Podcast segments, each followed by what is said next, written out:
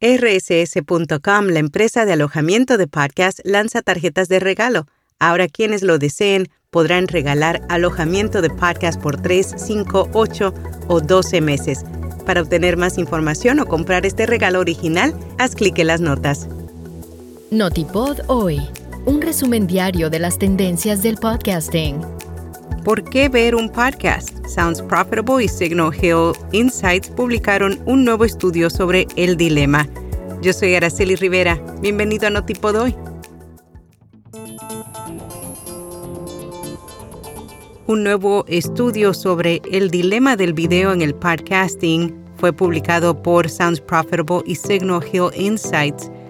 Consultaron a más de mil oyentes de podcast sobre qué los motiva a dar el salto del audio al video.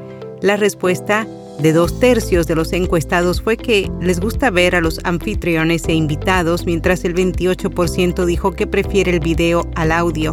Además, 6 de cada 10 personas revelaron que YouTube es la aplicación de video preferida para ver un podcast. Sin embargo, se sienten desanimados por los anuncios publicitarios en la aplicación.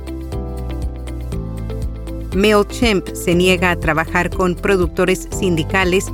Uno de los patrocinadores más conocidos de la industria de los podcasts se acercó recientemente a Pineapple Street Studios para proponerle crear un nuevo programa. Ambas compañías colaboraron por primera vez en 2019. Es por ello que el personal de Pineapple Street se sorprendió cuando la gerencia de su empresa matriz Odyssey les informó en octubre que el nuevo contrato requeriría que todo el trabajo de la serie fuera realizado por trabajadores no sindicalizados. Muchos de los productores que trabajaron en proyectos de MailChimp en el mes pasado o que asumirían una nueva serie de marca estaban en el sindicato. Según el personal, la gerencia les dio un ultimátum, firmar un acuerdo paralelo que permita a la empresa contratar personal no sindicalizado. La radio tradicional sigue siendo importante para los adultos afroamericanos, específicamente 9 de cada 10 escuchan estaciones AM, FM cada mes.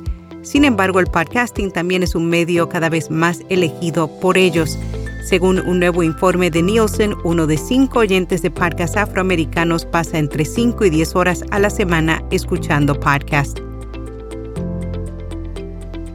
Instagram anunció el lanzamiento de elementos nuevos a su función Notas en la bandeja de entrada.